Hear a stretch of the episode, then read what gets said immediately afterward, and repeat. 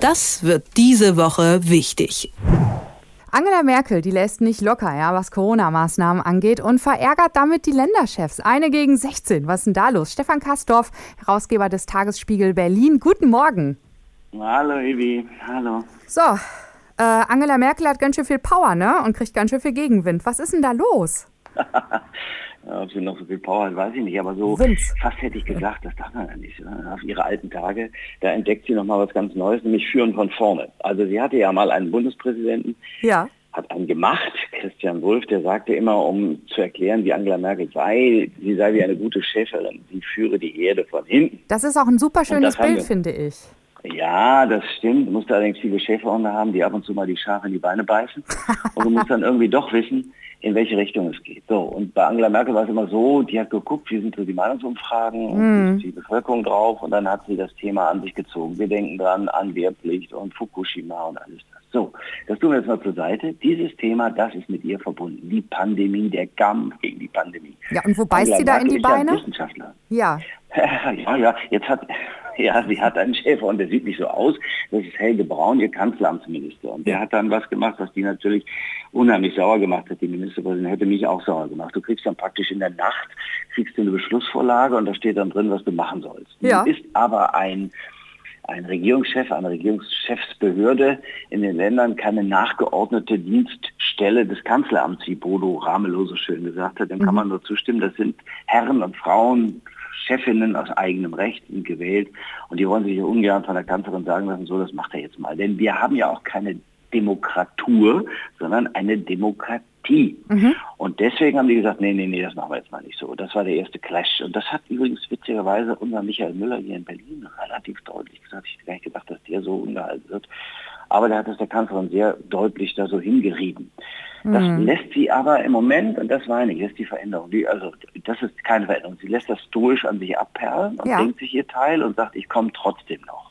Und nächste Woche, wir werden es erleben, da wird sie wiederkommen mit ihren Vorschlägen, da wird sie sagen, guckt euch mal die Zahlen an, die dann so sind, dass sie ihr in die Hände spielen, wollen wir mal sehen. Im Moment gehen die Zahl, geht die Zahl der Neuinfektionen da deutlich zurück. Na, lange mhm. Rede, kurzer Sinn. Sie führt jetzt, weil sie dieses Thema an sich zieht. Sie will nachher die große Siegerin sein. Ich habe die Pandemie besiegt und das war mein letzter großer Akt Bundeskanzlerin. Sie ist ja nur noch zehn Monate im Amt und Richtig. wenn ich mir vorstelle, wir taumeln jetzt von einem Lockdown in den anderen, also im Dezember werden wir dann sagen, naja, ist ja noch Winter und dann mhm. haben wir den Januar noch und im Januar werden wir sagen, naja, sind wir noch nicht ganz gut, Februar schaffen wir auch noch und dann ist auch Ostern und plötzlich ist huch. Sommer. Und das Angie fertig. Ja, huch. Ja, und dann ist Angie fertig, hat aber die Pandemie besiegt und wir sagen, naja, Donnerwetter, guck mal an, so geht's auch. Das ist wahrscheinlich also der Mensch ist ja, also der Mensch, der geht und steht oder sitzt, ist ja der eigentliche Mensch, sagt der katholische Christ. Irgendwie ja. so stelle ich mir das vor. Und ich glaube, es ist auch gar nicht so weit entfernt von der Wirklichkeit. Ja, okay, also stellen wir uns jetzt Angela Merkel mal bildlich vor, ja, sie beißt in die mhm. äh, Beine der äh, äh, Schafe, Nein, ihrer Schafe. Kanzleramtsminister, das macht der Kanzleramtsminister, der beißt dann darum. Ja. Und sie hat es ja jetzt geschafft, wirklich alle Ministerpräsidenten äh, gegen sich zu haben. Ne? Das hat ja noch kein Kanzler vor ihr geschafft und keine also Kanzlerin. Nicht, dass ich wüsste. Ja. Ich bin ja ein paar Jahre schon, äh, mache ich das ja schon, also ich habe noch nie einen erlebt. Und wenn das einer, also ich hätte mir das noch vorstellen können bei Gerhard Schröder. Ja. Aber bei dem ist es auch nicht passiert. Und ich weiß nur, wie der reagiert hätte, wenn die das gemacht hätten. Ähm, aber wahrscheinlich wäre das gar nicht so erfolgversprechend. Der hätte wahrscheinlich nicht stoisch da gesessen, sondern er hätte erstmal alle angeraunzt. Erstmal die aus seiner eigenen Partei und dann die anderen sowieso. Also lange, lange Rede, kurzer Sinn, das musst du erstmal schaffen. Aber das interessiert die überhaupt nicht. Das ist ja schon zwei, drei Mal passiert. Hm. Da haben alle gesagt, ach nee, oder fast alle gesagt, ach nee, und das müssen wir jetzt nicht so machen, finden wir nicht so richtig gut. Und zum Schluss haben sie gesagt, naja, vielleicht hat die Mutti doch recht. Also Mutti, ihr Spitzname der CDU, das darf man gar nicht laut sagen. Habe ich auch nicht laut gesagt. Aber egal, jedenfalls, vielleicht hat sie dann doch recht. Und dann hm. folgen sie ihr. Jetzt wollen wir mal gucken. Nächste Woche, wenn die, was wir ja nicht hoffen wollen, lieber ja. Gott, ich möchte lieber, dass sie kein Recht bekommt. Also wenn die Zahlen jetzt endlich runtergehen, dann könnte es sein, dass sie sagen, ja, jetzt hatten wir doch auch mal recht, Frau Merkel. Aber wenn nicht, dann kommt sie wieder um die Ecke und sagt, ah, ich glaube, die Kinder und die Erwachsenen und man soll nur noch einen treffen und am besten noch telefonieren. Mm. Dann gibt es wieder ganz, ganz äh, strenge Maßnahmen jetzt mit Corona, ne? Das wollen wir nicht hoffen, ja. Jetzt reicht es mir aber auch mal. Ich glaube, allen reicht es. Ja, aber zutiefst menschlich. Wir wollen Corona nicht mehr. Hau ab. Ja, hör mal, aber ich meine, jetzt gibt es Paragraph 28a, Entscheidung über das neue Infektionsschutzgesetz, ne? Das äh, ja. wird ja heute auch wieder ja. rege drüber gesprochen. Ähm, was ist da Versteh so der Stand? Verstehe ich. Naja, also äh, verschärfende Maßnahmen, die über Rechtsverordnungen hinausgehen und ja. tief in das Leben der Menschen eingreifen. Deins, meins, alles alle Hörerinnen und Hörer.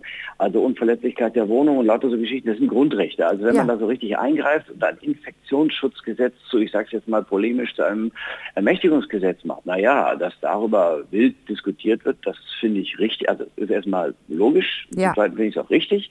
Und dann kommen so alte Liberale wie Gerhard Baum und sagen, das geht aber doch nicht. So können wir es doch nicht machen. Und da denke ich mir, wenn der das sagt, dann muss ich mir zumindest mal darüber Gedanken machen. Also sagen wir mal so, früher galt das sogenannte Strucksche Gesetz, Peter Struck, SPD-Fraktionschef, der sagte mal, kein Gesetz verlässt so das Parlament, wie es hineingekommen ist. Mhm. Und ich finde, das muss unbedingt gelten. Da können die noch ein bisschen was verändern und dann sind wir nachher alle beruhigt. Ja, aber beim neuen Infektionsschutzgesetz geht es ja einfach nur darum, dass man präziser ist und einfach Vorschläge macht. Ne? Die Länder müssen es ja dann im Endeffekt entscheiden. Naja, ganz so wird es natürlich nicht kommen, denn wenn der Bund seinen ganzen Druck einsetzt, dann äh, kann man schon davon ausgehen, dass sich manches äh, verändert. Mhm. Und ja, wenn wir in die Länder gucken, ist Nordrhein-Westfalen mein Vorbild, die haben gesagt, alles, was wir an Corona-Maßnahmen beschließen, muss nochmal durchs Parlament. Also die Regierung ist beweispflichtig. Wenn die will, dass eine Maßnahme, die eine verschärfende ist, weiter gilt, dann muss sie im Parlament den Beweis antreten, dass die Verlängerung notwendig ist. Und ja. die wird auch noch zeitlich befristet. So muss es sein. Genau so. Das ist parlamentarische Demokratie. Das Parlament kann mitbestimmen. Da sitzt Opposition, Regierung. Die unterhalten sich und dann versuchen sie eine Lösung zu finden. Und mhm. ich glaube, das ist der Weg, der einzige Weg, wie es geht. Du verlangst von deiner Regierung, die ja gewissermaßen von uns, dem Souverän abhängt, sie muss dir erklären und beweisen, dass es notwendig ist, das zu verlängern und dann sagt man, okay, das machen wir jetzt aber nur für, ich sage jetzt mal drei Monate oder mhm. für zwei. Und dann kommst du wieder und erklärst mir, warum es jetzt notwendig ist.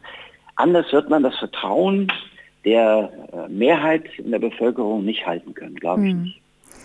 Und apropos Vertrauen, also wenn wir zu Angela Merkel zurückkommen, wo es jetzt halt einfach auch so viel Gegenwind gibt, wie steht es denn da ums Vertrauen? Ja, also Angela Merkel ist ja so eine Art Volkspädagogin. Mhm. Das ist so die Volksbildungsbeauftragte hier bei uns. Und die versucht den Leuten immer zu erklären, wie das zu gehen hat. Ähm, noch ist das Vertrauen enorm hoch, ja. aber an, also allmählich fängt man doch an, genervt zu werden. Also Frank Kastorf, also nicht ich, sondern der andere, der Regisseur, ja. der hat mal gesagt, ich will mir von Frau Merkel nicht noch erklären lassen, wie ich mir die Hände zu waschen habe. Mhm.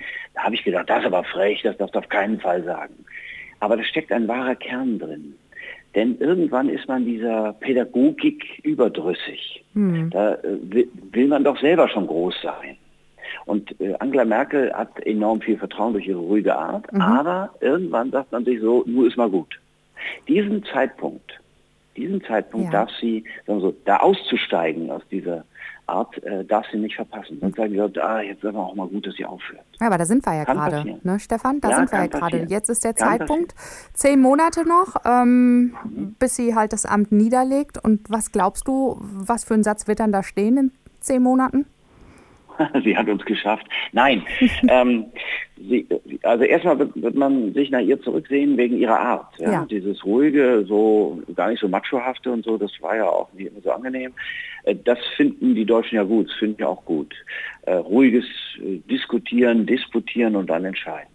Auf mhm. der anderen Seite wird man sagen, naja, es ist so wie bei Jogi Löw, irgendwann brauchst du mal einen, der entscheidet. Es kann ja sein, dass sie Weltmeisterin war, mhm. aber nur ist gut, nun braucht man mal einen frischen Impuls. Und du brauchst irgendwann mal jemanden, der wieder üblicherweise von vorne führt. Politik ist nämlich so, letzter Satz dazu, Politik ist so, wie die alten Griechen das gesagt haben. Also du stellst dich dahin und äh, Agora und sagst den Leuten, wofür du möchtest, dass sie dir folgen.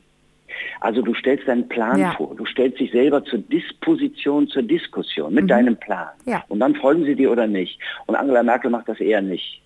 Die äh, erklärt nacheilend oder manchmal gar nicht und dann ist es ihre Form von Basta-Politik. Also genau. ich weiß ja schon, wie es geht und jetzt machen wir das mal. Und das das werden wir nicht vermissen. Wir werden aber die ruhige Art vermissen und dieses freundliche Lächeln und da perlen an ihr all die Beleidigungen ab und das finde ich schon toll. Ja, und wie sie auf jeden Fall die Hände so zusammenlegt, das finde ich auch. ja, die Raute, ne? Ja, ja also, das hat so übe ich jetzt auch gerade. Beruhigendes. Stefan ja. Herausgeber des Tagesspiegel Berlin. Man kann auch da über Angela Merkel noch einiges lesen, über ihre Basta-Politik, darüber, dass sie ähm, ja, alle Ministerpräsidenten gegen sich gebracht hat, über ihren Führungsstil und habe ganz, ganz herzlichen Dank für dieses Gespräch. Wir freuen ja, uns wieder auf dich nächste Woche Mittwoch, wenn wir dann um 8.45 Uhr wieder hier sprechen. Ne? Habt eine gute Woche. Freue mich. Bis Danke dann, dir. Stefan. Ja, tschüss. Tschüss. Das wird diese Woche wichtig.